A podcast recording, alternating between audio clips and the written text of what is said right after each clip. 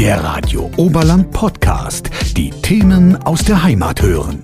Die Nosferatu-Spinne breitet sich in Deutschland aus. Auch hier bei uns im Oberland ist sie schon gesichtet worden. Ich spreche heute mit Hans-Joachim Fünfstück vom Landesbund für Vogelschutz. Sie sind zweiter Vorsitzender des Kreises Garmisch-Partenkirchen und auch Weilheim-Schongau. Wo wurde die Spinne denn mittlerweile schon entdeckt hier bei uns in der Region? Aufgetaucht ist sie bis jetzt in, bei uns im Oberland in, in Munnau und nach einem Bildbeweis auch in Benedikt Beuer und jetzt nach dem Hörensagen ist sie auch im Kreisort Garmisch-Partenkirchen angekommen. Und, aber da habe ich noch keinen Beleg, weil sie ist nicht ganz so leicht zu bestimmen und man muss schon ein bisschen genau hinschauen. Wie sieht sie denn aus, diese Nosferatu-Spinne? Ja, das ist jetzt ein bisschen schwierig zu erklären, aber sie ist eigentlich unverwechselbar. Körpergröße, also rein der Körper bis zu fast zwei Zentimetern. Und wenn sie die, die Beine ausbreitet, bis zu sechs Zentimeter, also schon was relativ Großes. Aber die sehr ähnliche Hauswinkelspinne wird auch so groß. Aber kennzeichnend für die Nosferatu ist eigentlich, dass sie deutlich gestreifte Beine hat und ein unverkennbares Muster auf dem Kopf. Das schaut ein bisschen aus. Die einen sagen eher Totenkopf, die anderen sagen offene Schmetterlingsflügel. Aber man kann sich das bei Wikipedia sehr gut anschauen und da sind auch die Merkmale sehr gut herausgearbeitet. Wo halten sich diese Spinnen denn gerne auf? Ja, wie alle Spinnen in Wäldern normalerweise oder draußen im Freien auf jeden Fall. Aber die Nosferatu kommt ja ursprünglich aus dem Süden Europas beziehungsweise Nordafrika und mag's warm. Also draußen im Sommer, der letzte Sommer war für die Nosferatu draußen ein Traum, aber der Winter bei uns, den mag sie einfach nicht und dann heißt's, ich brauche einen geschützten Ort und der heißt einfach menschliche Wohnung. Wie kommt es denn dazu, dass die Spinne jetzt hier bei uns heimisch wird? Liegt es am Klimawandel oder woran liegt das? Also der Klimawandel spielt sicherlich eine Rolle, weil es für die Nosferatu einfach günstiger wird, hier über die Runden zu kommen, was die Temperaturen anbelangt. Aber sie kam vermutlich vor ungefähr 20 Jahren als blinder Passagier in irgendeinem Reisegepäck mit.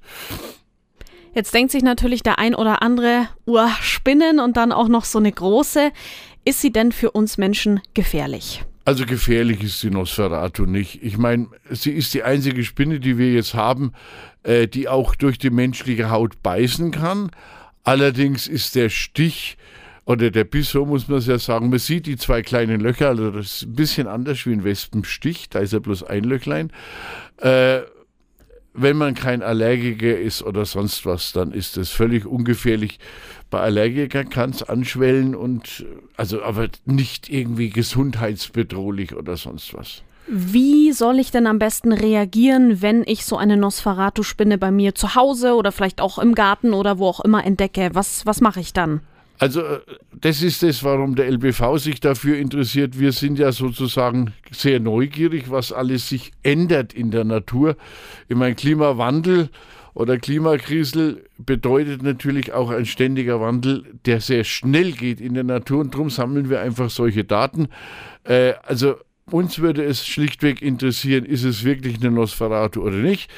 Glas drüber, ein Handyfoto machen vom, vom Rücken, von oben und dann wissen wir wenigstens, was es ist, weil die, wie gesagt, die Hauswinkelspinne ist sehr ähnlich und dann einfach ins Freie raus und fertig. Von den Betroffenen jetzt hier im Oberland haben sich da eben auch schon welche bei Ihnen dann gemeldet? Also der Entdecker hat mir das gesagt und dann sind wir auf die Idee gekommen, Mensch, dann machen wir mal einen kleinen Aufruf.